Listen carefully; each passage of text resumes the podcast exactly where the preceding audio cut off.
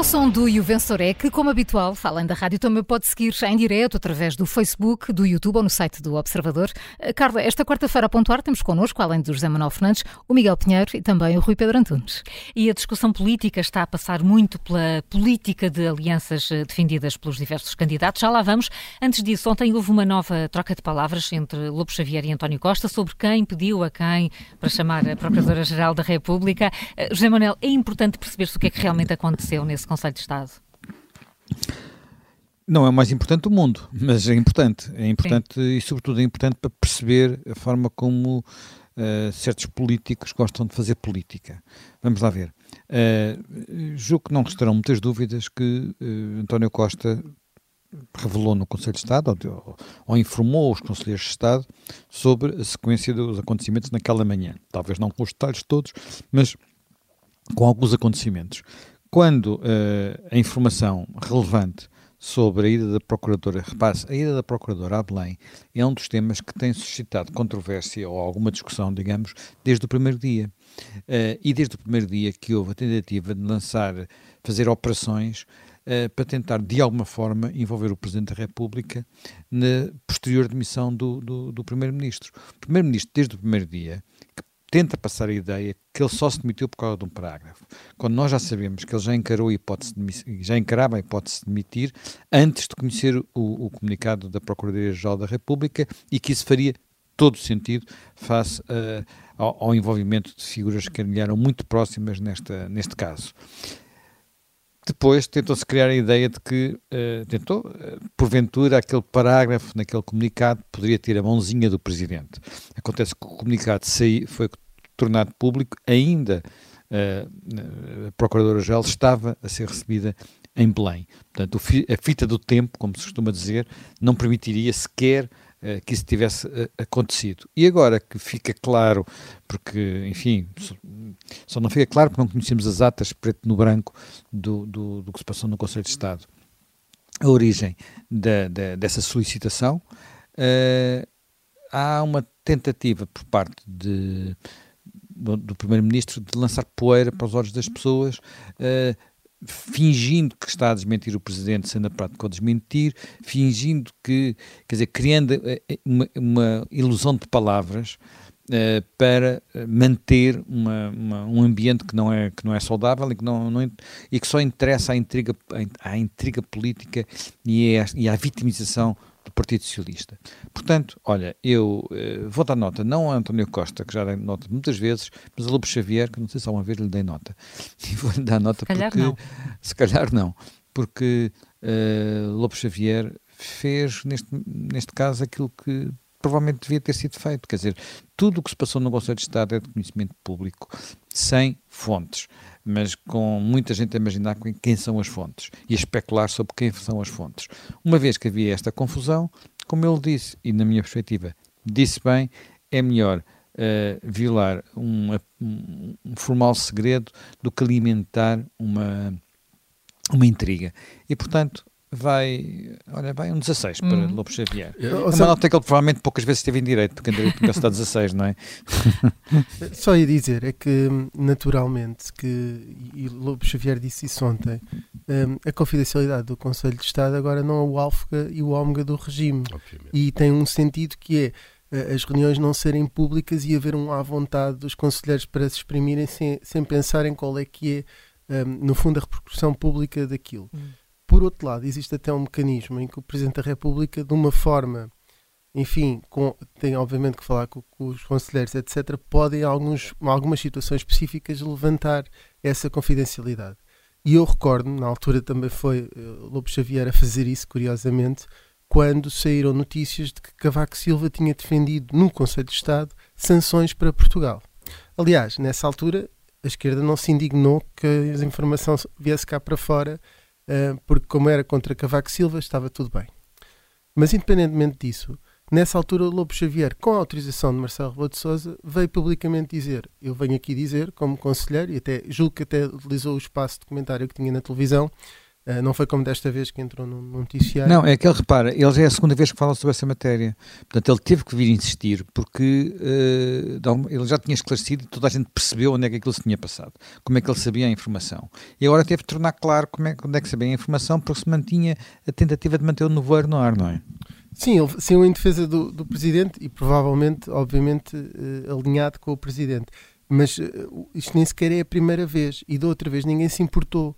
Ou seja, se o Presidente da República autorizou uh, Xavier a falar sobre este momento, não há problema nenhum, é a segunda vez que o faz, nem sequer é único. Já há histórico nesta matéria. E depois, a confidencialidade não é que seja uma coisa que seja um segredo de Estado e que estejamos a revelar uh, os códigos do nuclear que temos escondido no fundo da Serra da Estrela. Vamos lá ver. É uma reunião com conselheiros que não têm poder executivo, têm um poder de aconselhamento que em momentos específicos são, é obrigado a serem, são obrigados a ser eh, consultados, como por exemplo a dissolução do governo, que foi o que aconteceu, mas também não é agora ai que o regime cai porque Sem se sabe o que se discutiu lá. Aliás, provavelmente eh, eh, as regras do, do, do, sigilo durante 30 anos é que são arcaicas, não é? Deviam ser revistas de alguma maneira. Se o Presidente quiser ouvir aquelas personalidades todas sem estar sujeito ao Conselho de Estado, pode fazê-lo e faz isso muitas vezes, em audiências uh, individuais uh, e, portanto, aí não há sequer atas, nem, nem se coloca a questão. Uh, porque estas eu acho que era melhor ter as atas passado umas semanas do Conselho de Estado do que andarmos com informações parcelares uh, que acabam sempre por, por, por trans, transpirar e que se prestam depois de alguma maneira a uma utilização Uh, de alguma forma um retorcida ou é? aproveitamento, um como está a acontecer. E é por isso que é? temos aqui já um, um, vencedor, António Lobo Xavier, com 16 do José Manuel Fernandes. Agora olhamos para a entrevista que ontem Pedro Nuno Santos deu, candidato a, a secretário-geral do Partido Socialista. Paulo, que é que destacas desta entrevista? Olha, destaco antes de mais o tom geral uh, com que Pedro Nuno Santos se tem apresentado nos últimos dias. Uh, não sempre, mas quase sempre. A entrevista de ontem foi, foi, foi um desses exemplos. Foi uma entrevista a duas mãos, primeiro na TVI e depois na, na CNN. Um Pedro Nuno Santos muito tranquilo, muito sereno, sempre uh, muito simpático. Não, não estou a dizer que ele fosse antipático, atenção, mas era muito mais lutador, se quisermos, com os próprios jornalistas. ia mais à luta do que agora. Agora, não, não, faz faça-me as perguntas todas. Uh, lamento, mas não vou poder responder. Portanto, muito simpático, muito cordato. Uh, eu acho que é muito chá de valeriano ali. Uh, para o manter calmo, porque aquilo não é ele para quem o conhece. O tom dele, em, em registro público, não é esse, quer no Parlamento, na, nas comissões de inquérito, nas intervenções públicas, portanto, era mais animal feroz do que agora está a transparecer. Portanto, há ali um trabalho que ele está a fazer um, para se conter na, na, na, forma como se apresenta. Uh, depois sobre o conteúdo, um, bom, uh, uma coisa já sabemos, um, se Pedro Nuno Santos vier a ser Primeiro-Ministro, nós vamos continuar todos a ser donos de uma companhia aérea uh, durante muito mais tempo, tempo indefinido, porque ele não a vai privatizar portanto, vai ser revertido aquele decreto que está está em fase de discussão, nem sei como é que fica isso agora com o Presidente da República. Mas eh, este governo queria privatizar entre 51% e 100%, e portanto isso não vai acontecer. Foi o que Pedro Nuno Santos eh, disse de uma forma direta ou indireta.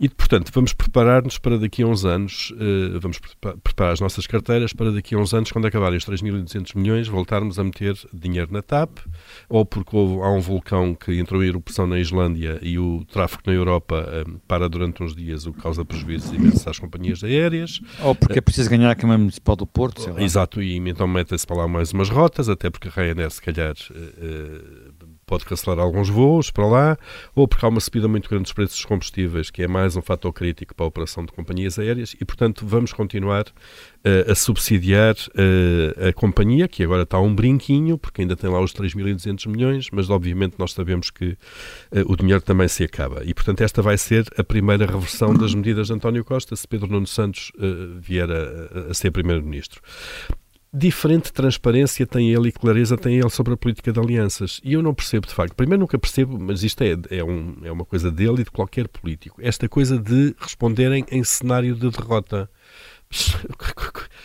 Aquela, aquela resposta do eu só trabalho, só, só discuto cenários de vitória porque eu estou cá para vencer. Claro que o PS vai sempre a uma eleição para vencer. Claro que o PSD vai sempre a uma eleição para vencer. É normal.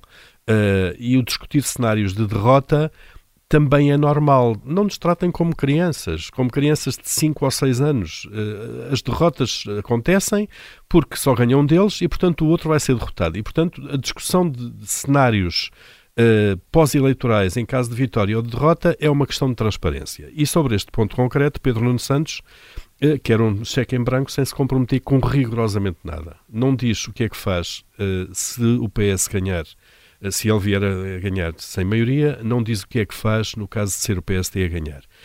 E aqui há uma questão muito simples. Se ele gosta tanto da geringonça, se ele acha que a geringonça merece um carinho tão grande da parte do eleitorado português, porque é que ele não assume? Eu, se vencer sem maioria, vou procurar alianças uh, à esquerda, como aconteceu em 2015, com o PCP e com o Bloco de Esquerda. Isto, é, isto era ser claro. É, provavelmente é aquilo que vai acontecer, não se percebe porque é que ele não é claro.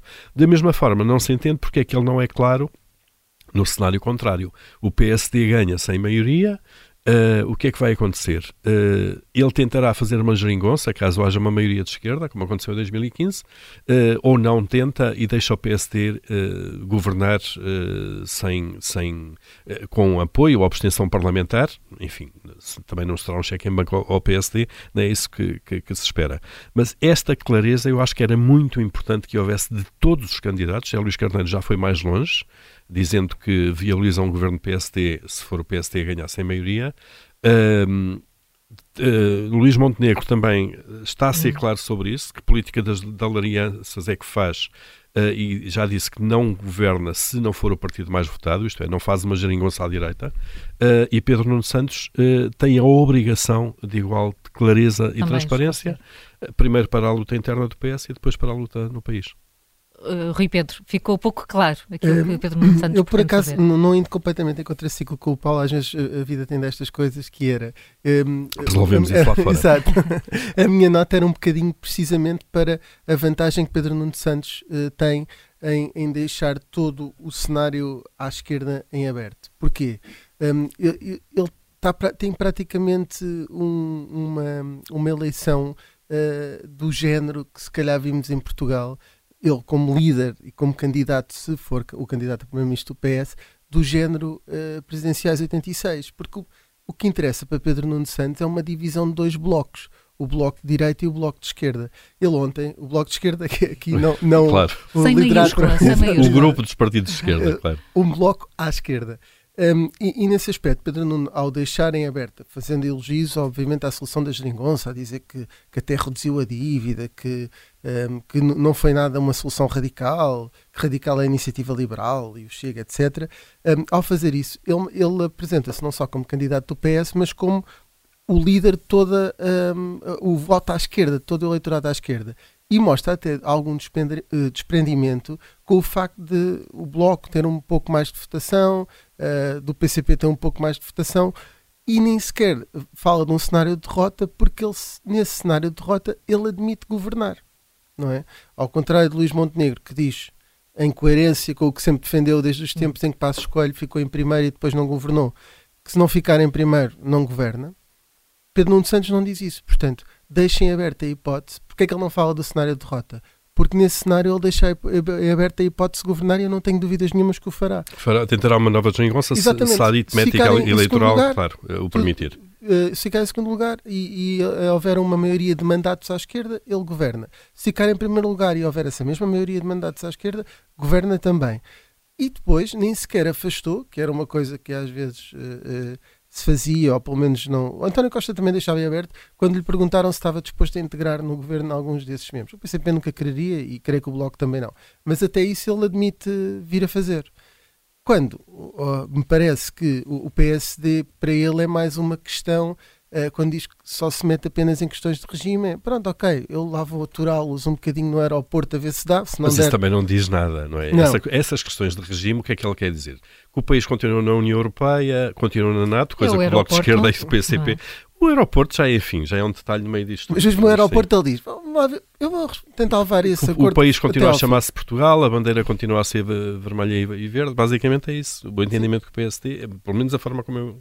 Sim, é, é, uma, é, é, para deixar para questões que são... É, se, que até ganha em ter essa validação do PSD nomeadamente o aeroporto e outras questões de regime, normalmente fala-se sempre, por exemplo, para a regionalização, Mas para a captação afasta, de fundos comunitários. Diz que o PSD tem uma visão radical. Diz, eles entendem o SNS de uma forma diferente que nós, a segurança social e em aspas, o papel do Estado, e portanto é logo aí, isso já está fora das questões de regime. Isto é, aquilo em que eles se deviam entender, no meu entender, como é evidente, não é? Que são esses grandes temas, para não andarmos com políticas sempre que mudam cada vez que muda o governo, aí ele não quer entendimento. Mas o PST também não quer. A visão do Bloco Central sobre questões do regime para entendimento são normalmente uh, situações em que eles dependem uh, do outro, porque precisam de dois terços do Parlamento, por exemplo, reformas do sistema político, um, a revisão, revisão constitucional. Revisão constitucional. Claro. A questão, por exemplo, a regional, uma implementação da regionalização hum. e, coisas, e depois coisas que são consensuais na sociedade portuguesa, como a, ajudar à captação de fundos comunitários, do PRR, etc.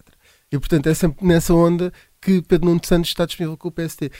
Eh, com esta falta de clareza que o Paulo falava, Pedro Nuno Santos, na verdade, pode transformar essa eleição em dois blocos, em que não interessa muito a votação que ele próprio tem, o que para ele é muito confortável, porque pode andar ali entre os 26% e os 34% e ser Primeiro-Ministro na mesma, desde que, em termos de distribuição de mandatos, e não nos esquecemos que o Bloco é muito forte nas zonas urbanas, portanto ele gerará sempre em Lisboa, no Porto, também em Setúbal, eventualmente, que o PCP também tem as suas, um, os seus bastiões e consegue sempre eleger um nesses, nesses grandes distritos, pelo menos um deputado, e com isso ele pode lucrar e chegar a Primeiro-Ministro. Portanto, hum. uh, uh, eu, na verdade, uh, a minha nota é positiva para o Pedro Nuno Santos. Sim um, e ele dar um 12, pronto, porque é essa abertura parece-me que lhe e dá a hipótese... já não dás?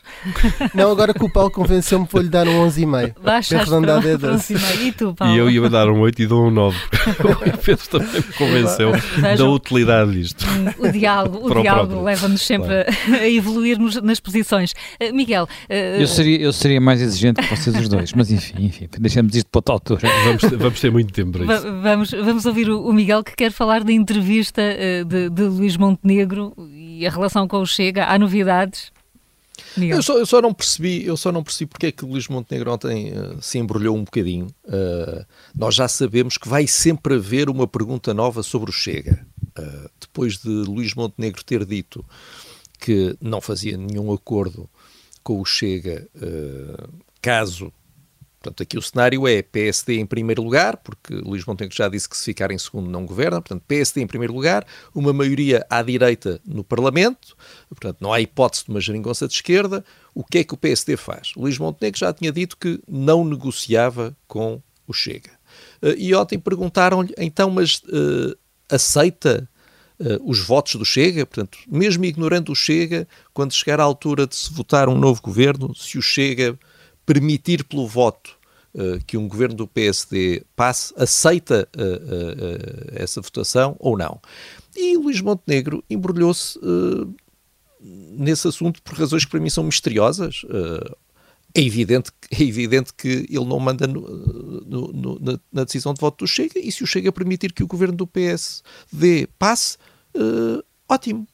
era isso que ele devia ter dito. Olha, eu não falo com partidos radicais não vou falar com o PCP, não vou falar com o Bloco e não vou falar com o Chega. Se o PCP, o Bloco ou o Chega quiserem no Parlamento permitir que um governo meu passe, mesmo sem haver negociações nenhumas, ótimo o meu governo uh, passa.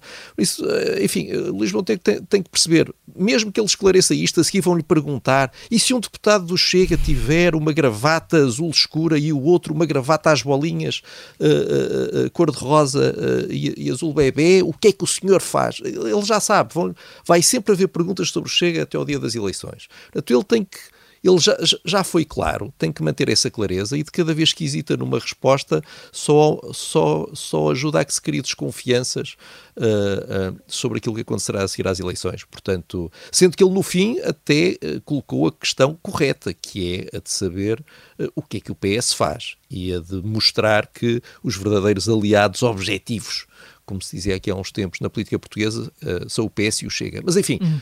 Sem hesitações, homem. Quando lhe fizerem perguntas, uh, responda. Oh, Miguel, e é tão fácil, não é? É só ele apresenta o programa de governo e quem quiser vota a favor. Quem não quiser, claro. não vota. E Como quem quiser, abstém-se. E depois podes dizer assim: ok, mas se chega a viabilizar esse governo, o PSD fica na mão no Chega porque a qualquer momento pode roubar. Não, porque a esquerda nunca quererá aprovar uma moção de censura ao lado do Chega, nem proposta pelo Chega. Mas, e portanto, mas, mas, mas repara, é, é, uma, é tão fácil.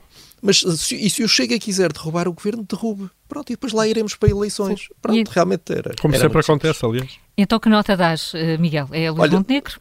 Dou, dou um 10, porque, hum. enfim, uh, apesar desta hesitação, acho que ele depois no final uh, colocou a questão a questão correta e por isso, olha, vai um 10. Vai um 10, que encerra este E o Vencedor é. Até amanhã.